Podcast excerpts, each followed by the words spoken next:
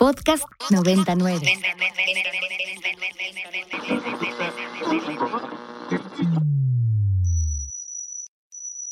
Ingresando código de acceso. Verificando permisos. Trazando ruta. Novena dimensión. Acceso temporal. Autorizado. Abriendo portal en 5, 4, 3, 2, 1.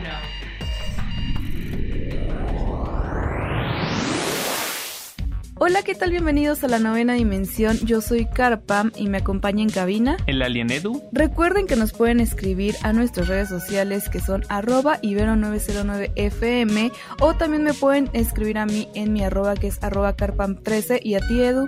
Arroba alien-edu. Plano paralelo.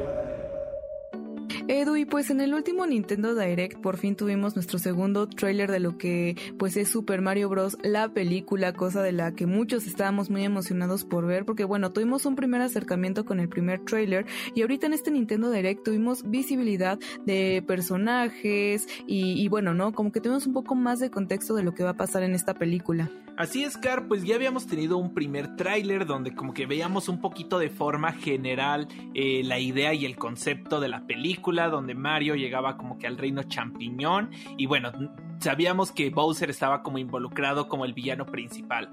Pero pues en este segundo tráiler lo más emocionante es que ya pudimos ver a muchos otros personajes como lo son Luigi, Peach, Donkey Kong, que bueno, son eh, digamos que personajes muy importantes para la saga y que sin duda nos da muchísimo gusto eh, pues como que la idea, ¿no? De, que estén presentes. Y bueno, también sabemos ahora que Bowser pues no va a digamos que a, a capturar a la Princesa Peach, va a capturar a Luigi, el hermano de Mario, y pues todo este grupo de amigos del Reino Champiñón, pues van a ir en búsqueda para rescatarlo, ¿no? La verdad es que la película luce increíble, está hecha por Illumination, mismos que ya conocerán por películas como por ejemplo Mi villano favorito, Minions, Mascotas, que yo siento que manejan una muy muy buena calidad de animación.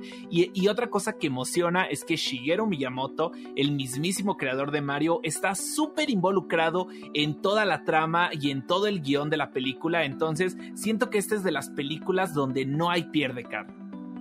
Sí, no, y justo creo que mantiene como esta esencia de lo que es el videojuego, de que pues Bowser se lleva a la princesa y pues literal como que la misión de todos es ir y rescatarla o apoyar a Mario para que la rescate, pero me encanta este concepto de que ahora no sea la princesa, ¿no? Y sino que sea directamente el hermano de Luigi el que es como secuestrado por, por Bowser y como que abre este panorama, ¿no? Como que la princesa en apuros ya no sabemos esa historia, pero ¿qué pasaría si también otro integrante de, pues, del equipo, ¿no? Fuera como arrebatado de las manos de este fontanero italiano y, y, y, eso, ¿no? Como que saber un poco más el contexto. Obviamente sabemos que ese iba a ser la trama porque básicamente en eso va el videojuego. Hay que ver cómo desarrollan precisamente pues todo el contexto y lo más importante pues también cómo se hace digamos que la interpretación eh, pues en cuanto a la voz, ¿no? Que ahora sí que cuando es una película animada y quienes dan voz tienen que también darle interpretación al personaje que, que está en pantalla, ¿no? No solo pues está el personaje actuando. Creo que parte de la esencia es aquellos que prestan su voz para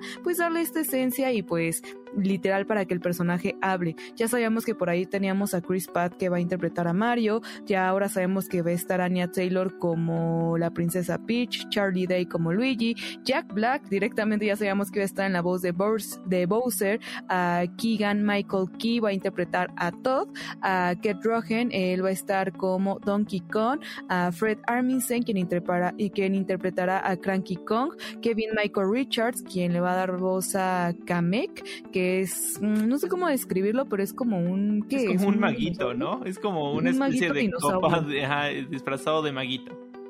Sí, para que lo ubiquen, ahí más o menos del personaje que estamos hablando. Tenemos a Sebastián Manis Calco como eh, Foreman Spike y Charles Marinette, que no se definió directamente el personaje que va a interpretar, pero bueno, se sabe que va a estar dentro de este elenco que va a estar prestando su voz. Y vaya Edu que también están invirtiendo en voces, ¿no? Como que a mí me llama la atención que pues no solo están agarrando a, eh, actores de doblaje del medio, sino que vaya que son personas de pues de la misma actuación. Claro, y, para quien como que no tenga el dato, Charles Martinet, eh, la última persona que nombró Car, pues es el, el que le da la voz a Mario en los videojuegos, ¿no? O sea, de forma histórica. Entonces como que va a tener un poquito de cameo porque al momento en el que se anunció que Chris Pratt iba a interpretar a Mario, pues estaba como, ¿qué onda con Charles, no? O sea, eh, eh, él siempre ha sido la voz de Mario, ¿no? Entonces me alegra como que sí le vayan a dar este espacio para poder como que por lo menos estar presente de alguna forma en la película.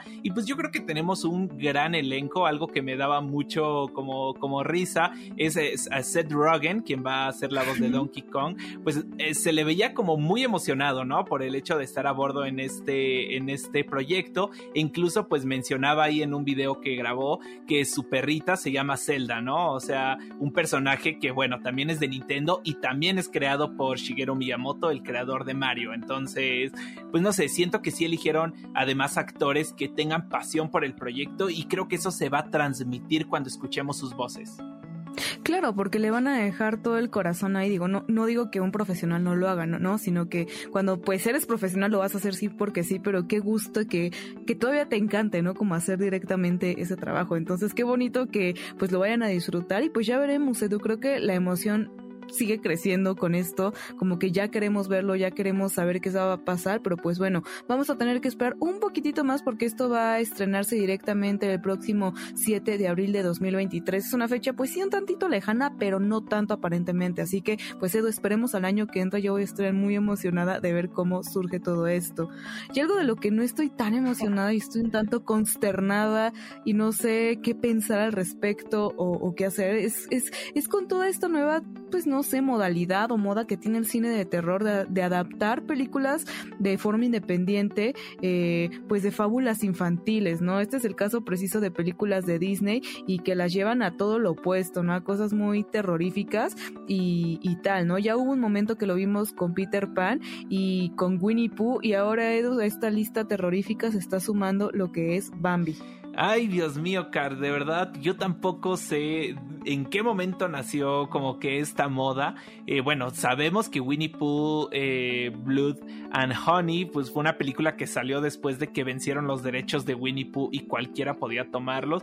Pero pues yo tampoco le veo mucho chiste o muchas ganas, pues de arruinarte la infancia de esta forma, ¿no? O sea, creo que son películas que nos llegan al corazón, que tenemos un concepto pues muy diferente y a la que, y a la cual tenemos muchísimo cariño. Es como que venir con estas ideas de, convertirlas en, películas terroríficas, yo creo que han de vender bien, porque por algo las siguen haciendo, pero no sé, la verdad, no, no sé quiénes son quienes van a ver estas películas, porque sinceramente es como una moda que no comprendo.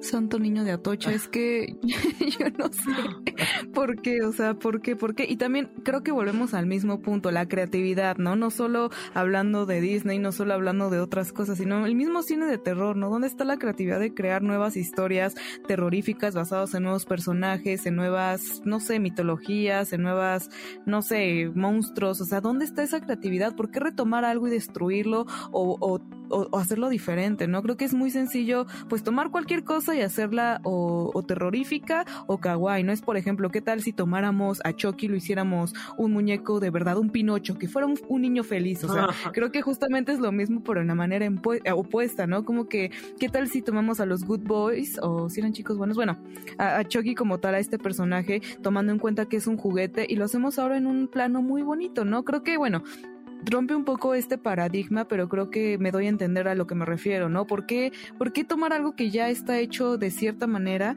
y adaptarlo a algo que, que no debería ser, ¿no? O, que, o, por qué, ¿por qué? ¿Dónde está esa creatividad? Yo me pregunto dónde quedaron aquellos momentos donde pues escribían historias totalmente nuevas y por qué vemos refritos de refritos, qué está pasando en la industria cinematográfica en cuanto a esto, pero pues bueno, yo no estoy muy segura, ni siquiera he visto las otras dos y las cuales no pretendo ver y sí me gusta el cine de terror, pero esto ya se me hace como, ya, ya cruzaron esa línea.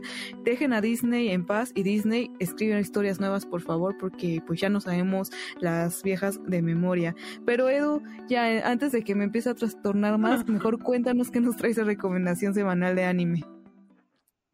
Claro que sí, Car. Pues ya que hablamos de historias originales, pues el día de hoy les quiero contar de un anime que siento que tiene como que, pues, no sé, un concepto que por lo menos yo nunca había escuchado y que es algo que yo creo que admiro mucho de los japoneses, que tengan como esta iniciativa de crear cosas nuevas.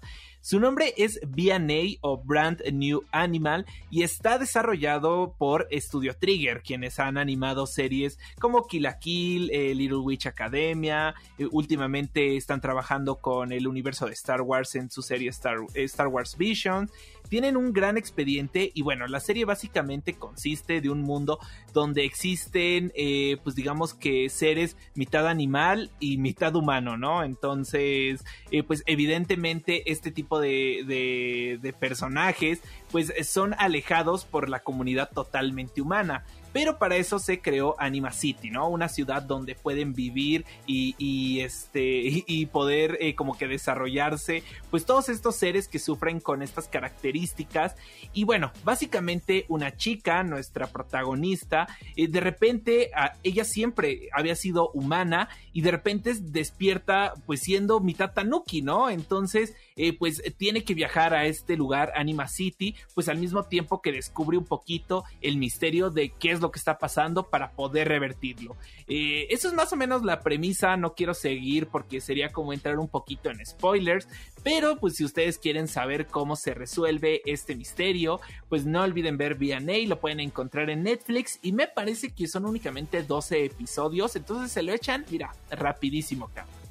Pues sí, Edu, básicamente que ya estamos cerrando esta recomendación semanal anual, ya toda esa, todos esos animes que nos recomendaste los deben de tener en una lista para que si no los han visto, pues aprovechen el periodo vacacional de Sembrino y ahora sí se pongan las pilas para pues ver todos aquellos que se quedaron con ganas de ver y, y pues puedan terminarlas totalmente. Y este es un anime pues bastante cortito que pues bueno, se echan en un ratito, en unas cuantas horas ya lo terminaron. Pero Edu, como es costumbre, nos vamos a despedir el día de hoy con parte del soundtrack de este anime porque la verdad es que siempre los animes tienen muy buena música, así que vamos a escuchar esta canción y nos escuchamos la próxima semana.